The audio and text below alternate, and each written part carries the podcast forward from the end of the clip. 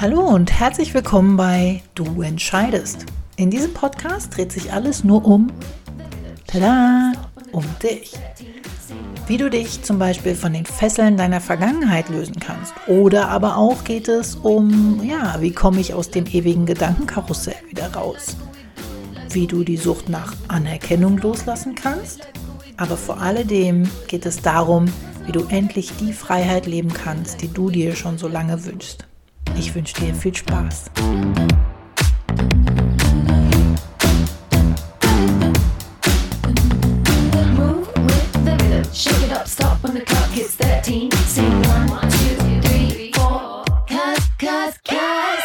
Hallo und herzlich willkommen zur vierten Episode von Du entscheidest, der Podcast.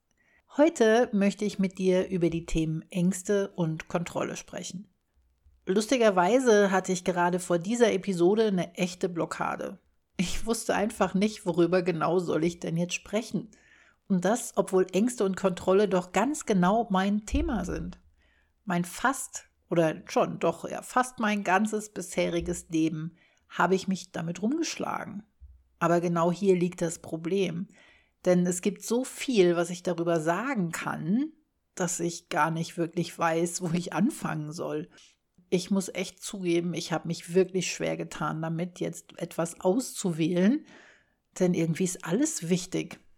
Aber ich habe mich für ein Thema entschieden. Und zwar rede ich heute darüber, wie es passieren kann, dass die Angst Macht über unser Leben bekommt. Wie schafft sie es, dass wir unser gesamtes Leben nur noch nach ihr ausrichten? Und warum fällt es uns dann einfach nur wahnsinnig schwer, aus dieser Situation wieder rauszukommen? Ein schwieriges Thema, ich weiß, aber ich denke, dass es dir und hoffentlich auch vielen anderen ein wenig, ja, die Augen öffnen kann. Über dein Verhalten und vor allem auch darüber, dass die Macht über dein Leben ganz alleine bei dir liegt, bei niemandem sonst und schon gar nicht bei deiner Angst. Aber fangen wir doch mal mit einer Geschichte an, nämlich meiner Geschichte. Wie gesagt, ich habe seit über 30 Jahren eine Angststörung. Die nennt sich generalisierte Angststörung, was so viel bedeutet wie, naja, im Prinzip habe ich vor allem Angst. Zurzeit ist es aber eher ruhig auf diesem Sektor, würde ich jetzt mal sagen. Ne? Denn mittlerweile habe ich wirklich lange damit gearbeitet und viel verstanden und ich habe tatsächlich auch sehr, sehr oft schon meine Ängste überwunden. Aber trotz alledem weiß ich, dass sie jederzeit wiederkommen kann. Der einzige Unterschied ist, dass ich mittlerweile keine Angst mehr davor habe. Denn ich weiß jetzt, dass ich die Macht habe, ich ganz allein, und dass die Angst mir nichts mehr anhaben kann. Wenn es also mal wieder soweit ist, dass ich die Anfänge einer Panikattacke spüre, dann weiß ich ganz genau, was ich zu tun habe, damit sie mich nicht überrennt. Und genau das, das kannst du auch lernen. Aber eins weiß ich echt noch ganz genau, nämlich wie es sich anfühlt, wenn die Angst einen überrennt. Dieses Gefühl, gleich falle ich um, gleich werde ich sterben, irgendwas Schlimmes wird passieren, das ist furchtbar. Kann ich mich wirklich, wirklich noch gut dran erinnern. Naja, aber jetzt mal zu meiner Geschichte. Ich habe beim Aufräumen meines alten Laptops eine Zielvereinbarung von mir gefunden. Die habe ich irgendwann mal geschrieben und in einer Zielsetzungsvereinbarung, da schaut man ganz genau auf die aktuelle Situation, darauf, was man ändern möchte, welche Wünsche und Träume man hat und dann setzt man sich drei Ziele. Ein langfristiges, ein mittelfristiges und ein kurzfristiges Ziel. Sinn des Ganzen ist, sich Momentaufnahmen zu schaffen. Im Prinzip, damit man sich später auch immer mal wieder zurückerinnern kann, wie das alles denn mal war. Denn das wie es mal war, das vergessen wir ganz schnell wieder.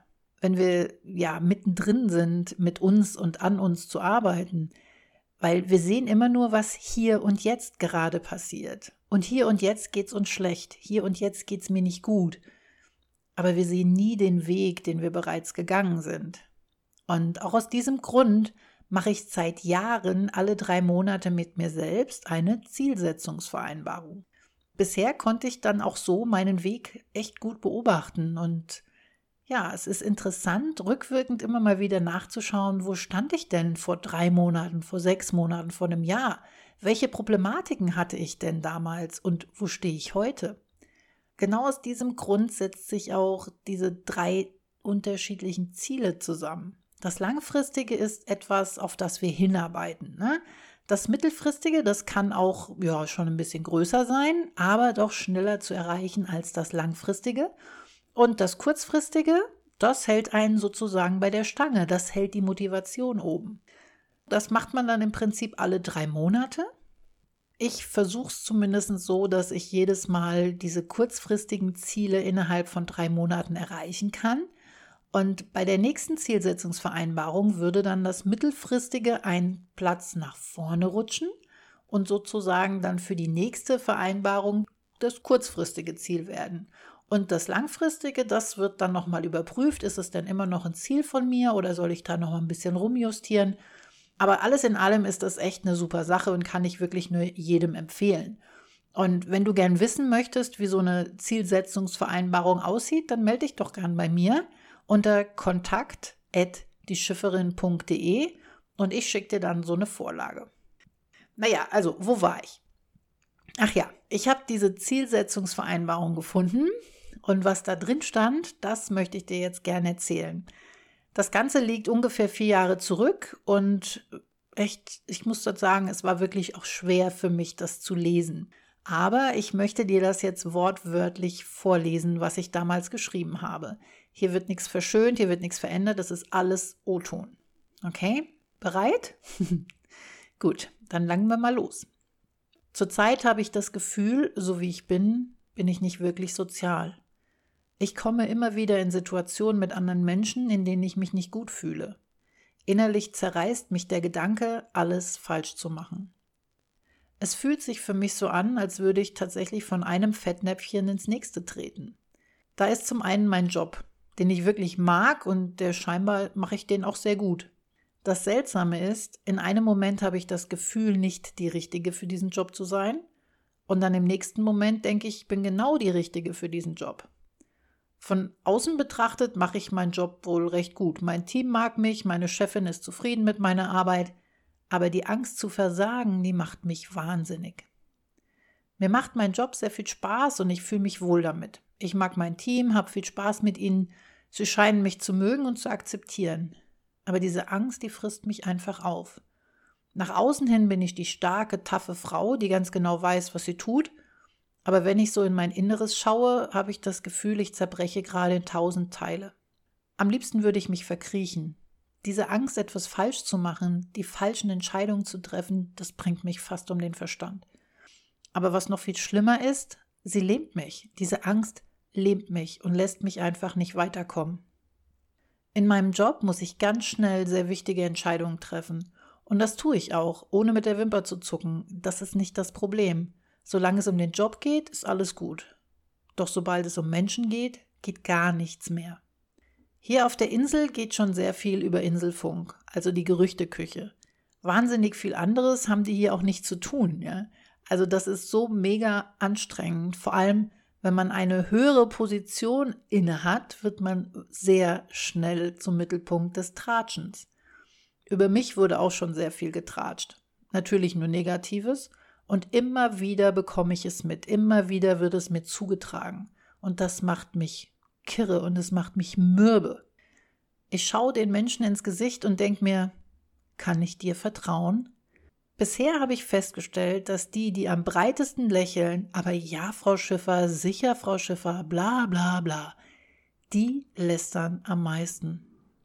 Ich weiß, das ist Missgunst und Neid, aber es tut weh.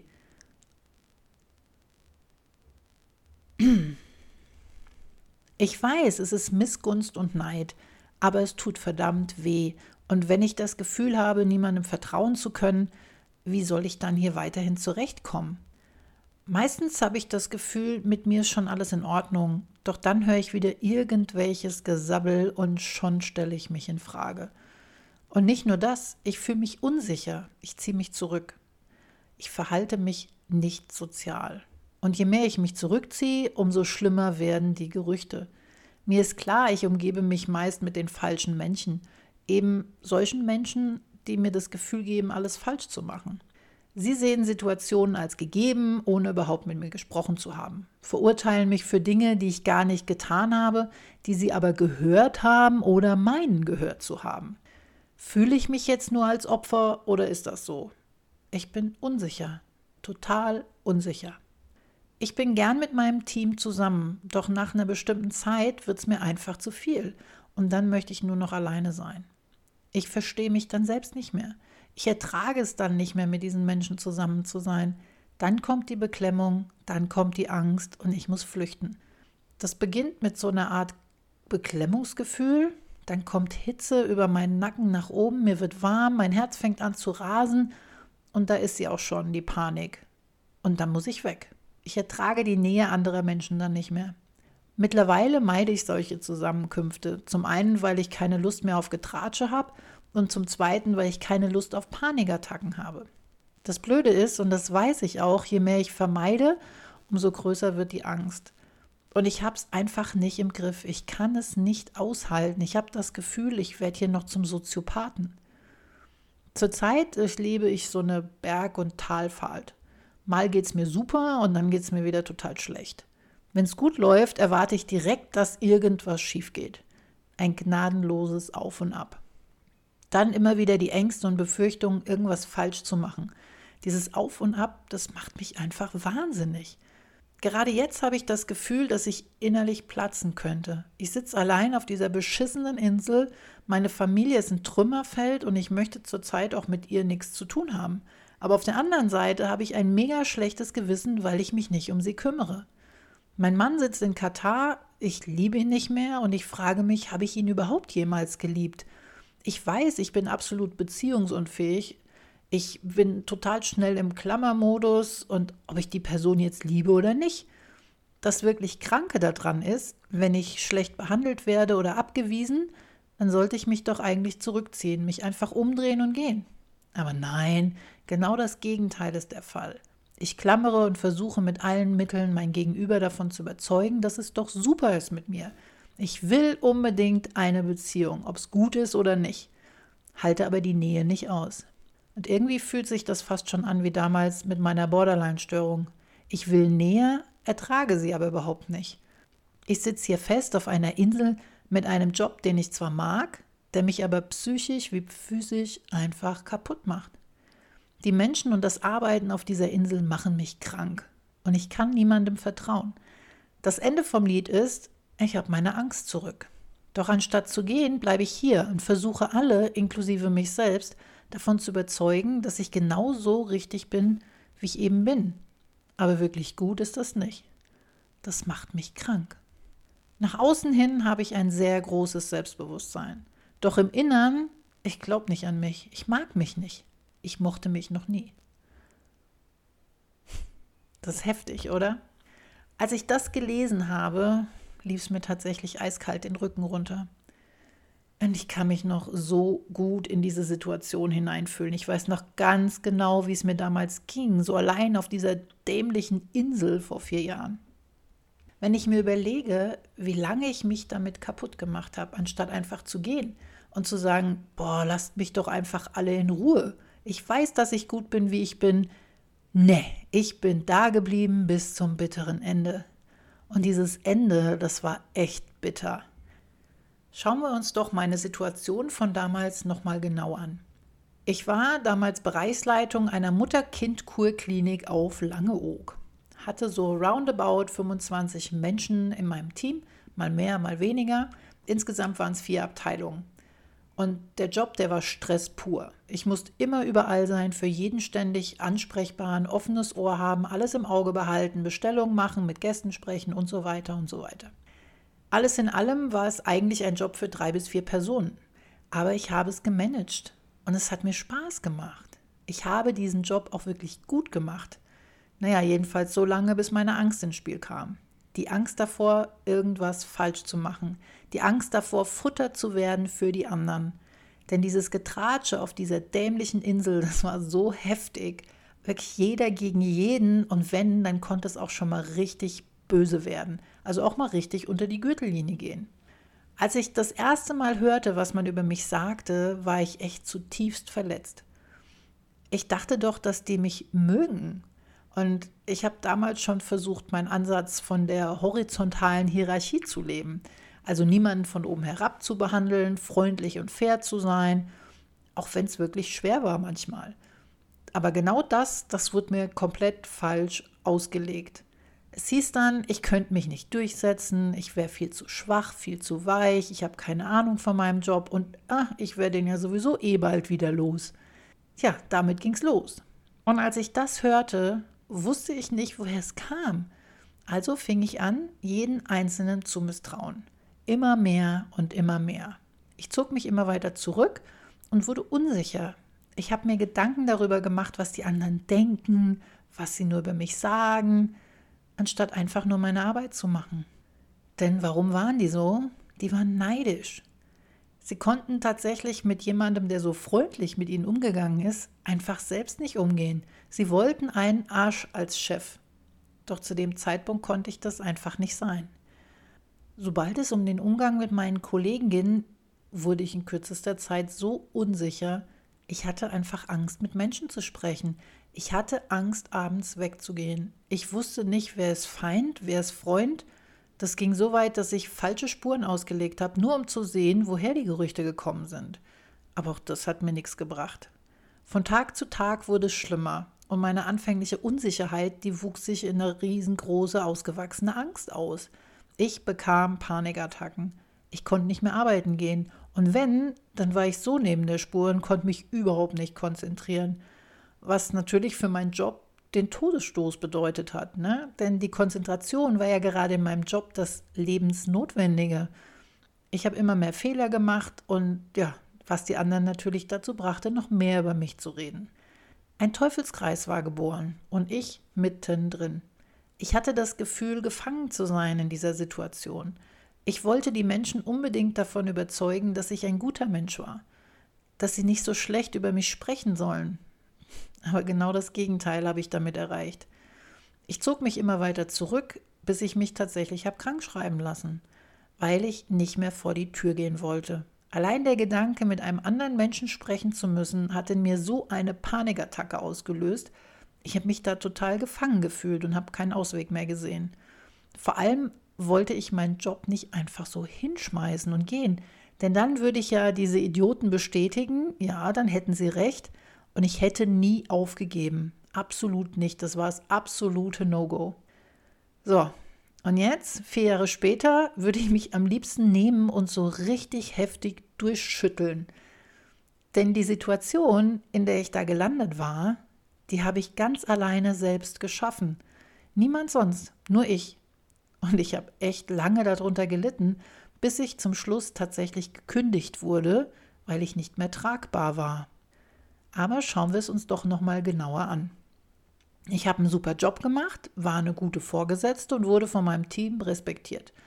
Dann habe ich von irgendwoher irgendwelche Gerüchte gehört. Anstatt zu sagen, lass die doch quatschen, ist mir doch egal, was die sagen, habe ich mich gleich angegriffen und unsicher gefühlt. Ich mochte mich nicht und bekam somit durch diese Gerüchte ja meinen inneren Kampf bestätigt. Nun bekam ich ja von außen zu hören, was ich mir selbst immer wieder gesagt habe. Ich bin zu nichts fähig, ich kann das nicht. Und teilweise hatte ich sogar den Gedanken, was ist, wenn die merken, dass ich das hier gar nicht kann? Also habe ich aufgehört, meinen Job zu machen und mich nur noch dem gewidmet, was die anderen sagen. Und dann noch nicht mal mehr das, sondern dann ging es nur noch darum, was die anderen sagen könnten. Ich habe jedem misstraut. Ich hatte das Gefühl, mich niemandem mehr anvertrauen zu können. Und das war tatsächlich der Todesstoß für mich. Denn wenn man auf so einer Insel sitzt, ist das Einzige, was einem wirklich oben hält, Menschen, denen man vertrauen kann, Menschen, mit denen man sprechen kann. Erst war es nur ein Unwohlsein, doch das hat sich immer mehr ausgebaut. Dadurch, dass meine negativen Gedanken immer mehr Raum bekommen haben, ging es mir auch psychisch immer schlechter. Und somit hatte meine Angst wieder freie Bahn. Nach der ersten Panikattacke war klar, das war's. Tja, ich habe es einfach nicht als das gesehen, was es war, nämlich eine monstermäßig laute Warnung, endlich dort abzuhauen.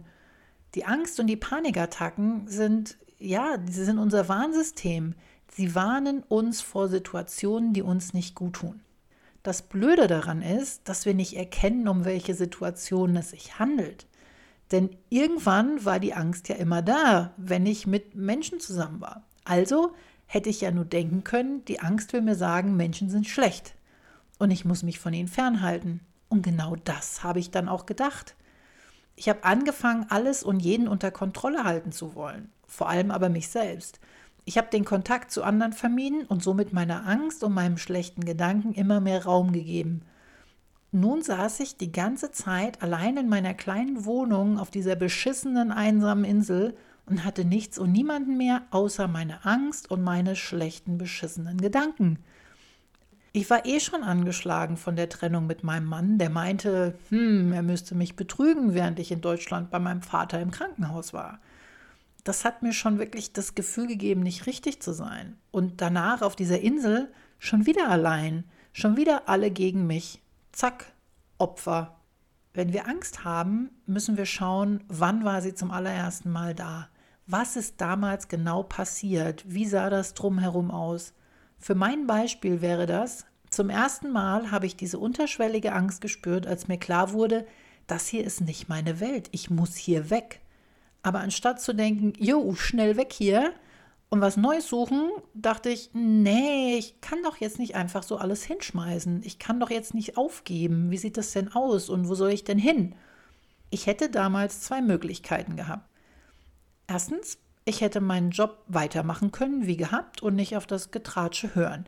Mit meinen zwei oder drei engeren Freunden Zeit verbringen und sonst für mich sein. Oder zweitens die Insel verlassen und mir einen neuen Job suchen. Doch was habe ich getan? Nichts von beiden. Ich habe mich immer schlechter gemacht, ja, also mich selbst.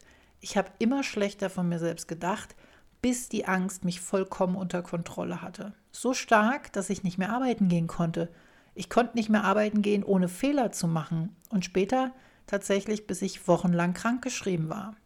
Richtig schlimm wurde es, als ich tatsächlich wochenlang krankgeschrieben war, denn ne, ich habe direkt auf dem Klinikgelände gelebt.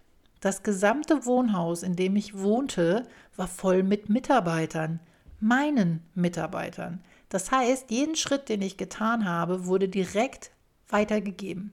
Ich habe mich irgendwann sowas von beobachtet gefühlt dort. Ständig bekam ich dann auch irgendwelche Anrufe von meiner Chefin, warum ich denn jetzt das und das mache, obwohl ich nicht zur Arbeit komme. Sogar das Spazierengehen mit Jacob war der Horror. Ne? Entweder bin ich ganz früh morgens oder ganz spät abends gegangen und jedes Mal habe ich mich umgeschaut, ob auch ja niemand guckt. Ich habe echt die Paranoia bekommen da. Was will ich damit sagen? Unsere Angst ist ein Warnschuss, ein sehr lauter und sehr direkter Warnschuss. Denn meistens kam vorher schon eine Menge anderer Warnschüsse, die wir aber alle nicht hören wollten.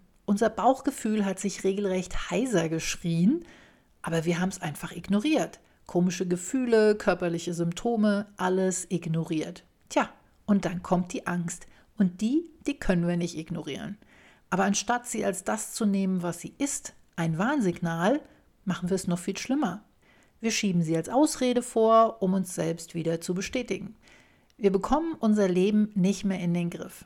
Denn die Angst, die ist so groß. Natürlich, die Angst nimmt sich den Raum, den wir ihr geben.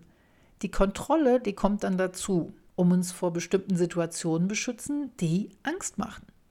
Doch das Schlimme daran ist, dass die Kontrolle die Angst nur noch größer werden lässt. Denn wer alles unter Kontrolle halten will, bekommt sehr schnell eine Riesenangst vor. Ganz genau, Kontrollverlust. In dem Moment entwickeln wir eine Angst vor der Angst. Und dann, dann nutzen wir die Angst, um uns aus Situationen zu befreien, die uns unangenehm sind, bei denen wir das Gefühl haben, sie könnten uns gefährlich werden. Und hier geht es ganz klar um Situationen, bei denen wir gar nicht wissen können, ob sie uns gefährlich werden, sondern wir denken nur, dass sie gefährlich werden könnten. Und so isolieren wir uns immer mehr von allen anderen und verkriechen uns in unserem Schneckenhaus. Und genau da kommen wir dann auch ganz schnell nicht mehr raus. Denn ja, da wird ja dann ganz schnell alles zum Feind. Alles und jeder. Und wir müssen uns vor allem und jedem schützen. Wir gehen nicht mehr vor die Tür, ja, und dann haben wir natürlich ganz viel Zeit darüber nachzudenken, wie schlecht es uns doch geht, wie arm wir doch sind und ja, wie viel Angst wir doch haben. Und je mehr wir an diese Angst denken, umso größer wird sie und umso mehr Raum bekommt sie. Wie kann man jetzt gegen die Angst arbeiten? Ja, ganz einfach, aber auch verdammt schwer. Nämlich sie einfach ignorieren. Aber nicht ignorieren im Sinne von, sie ist nicht da, sie ist nicht da, sie ist nicht da, das wird nicht gehen, sondern sich ablenken und der Angst nicht so viel Raum geben. Verstehen, wo sie herkommt. Ja? Ganz wichtig, was war der Auslöser? Wovor wollte sie mich eigentlich warnen? Welche Situation war so schlimm und auf welches Bauchgefühl wollte ich nicht hören? Wie ist das alles entstanden, die Situation, in der ich mich jetzt befinde? Denn meist ist es so, wenn wir diese schädliche Situation dann endlich verlassen, die ja vor der uns unsere Angst eigentlich warnen wollte, dann geht die Angst auch weg. Denn dann hat sie keinen Grund mehr da zu sein sobald ich von dieser Insel weg war, sobald ich einen neuen Job hatte und der war auch viel besser, ja, da ging es mir so viel, äh, mir ging es schlagartig besser. Ich war nicht mehr depressiv, nicht mehr ängstlich, ich konnte Menschen wieder vertrauen. Ich hatte was anderes zu tun, als ständig nur darüber nachzugrübeln, warum es mir so schlecht geht, was die anderen über mich sagen könnten, wie schlecht die Welt doch war, wie falsch ich doch war. Aber das ist nicht das Ziel, denn das Ziel ist, dass ich lernen musste, dass das, was die anderen über mich sagen, etwas ist, das ich nicht beeinflussen kann. Etwas, das mich nur fertig macht, wenn ich, ja, wenn ich mich damit auseinandersetze. Also habe ich in den letzten Jahren daran gearbeitet, dass es mir absolut Latte ist, was die anderen über mich sagen. Und wenn jemand einen Arschloch schleppen möchte, dann bekommt er den auch. Das hat mir Selbstvertrauen gegeben, dass ich damals, ja, das hätte ich so sehr gebraucht, dieses Selbstvertrauen. Aber wer hat mir das Selbstvertrauen gegeben? Genau, ich mir selber. Niemand sonst kann das nämlich tun, nur ich selbst. Ich achte auf mich, ich mache meinen Job und gut ist. Sollen die anderen noch sagen, was sie wollen? Ich kümmere mich nicht mehr drum. Und so geht es mir echt viel besser. So, und schon sind wir wieder am Ende der heutigen Episode angekommen. Wie gesagt, das Thema Angst, das ist unsagbar groß. Und das heute war nur ein ganz kleiner Teil von dem, was ich alles noch erzählen könnte. Und ja, ich würde auch gerne erzählen, wie man mit Angst leben lernt und wie man sie besiegen kann. Aber dafür würden hier noch, weiß ich weiß ich, wie viele Episoden nicht ausreichen. Und ich glaube, das ist dann auch schon was fürs Coaching. Aber ich habe mir für dich was Besonderes überlegt. Ab nächster Woche nämlich mache ich das hier nicht mehr alleine. Ab nächster Woche lade ich mir jede Woche einen Gast ein. Und dann sprechen wir über dessen Problematik. Ja, ich versuche in einem Live-Coaching meinem Gast so ein Stück weiterzuhelfen und du bist live dabei. Das heißt, vielleicht findest du dich ja auch wieder in dieser Problematik. Vielleicht hilft dir auch schon das ein wenig weiter auf deinem Weg. Denn ich habe immer wieder festgestellt, dass solche Gespräche auch für Außenstehende sehr hilfreich sein können. Im Prinzip rede dann ich nicht mehr nur noch 30 Minuten, sondern das Ganze wird dann ein Dialog. Und ich freue mich schon sehr drauf, denn nächste Woche starten wir mit Corinna. Corinna ist bei mir im Coaching und sie hat schon einen mega Schritt nach vorne gemacht in ihrer Problematik. Und jetzt steht sie an einem Punkt, ja, vor, an dem hat sie schon vor Jahren geträumt. Also da wollte sie unbedingt hin, nämlich endlich diese Tür zu erreichen, die sie wegbringt von ihrer Essstörung. Jetzt hat sie diese Tür endlich erreicht, endlich geht's aufwärts, aber irgendwie fühlt sie sich schlecht. Und irgendwie ist das auch nicht so, wie sie sich das gedacht hat. Hm. Aber mehr dazu dann nächste Woche. Ich hoffe, es hat dir gefallen und du konntest einiges mitnehmen heute. Bis dahin, habt eine schöne Zeit, bleibt auf jeden Fall gesund. Eure Schifferin.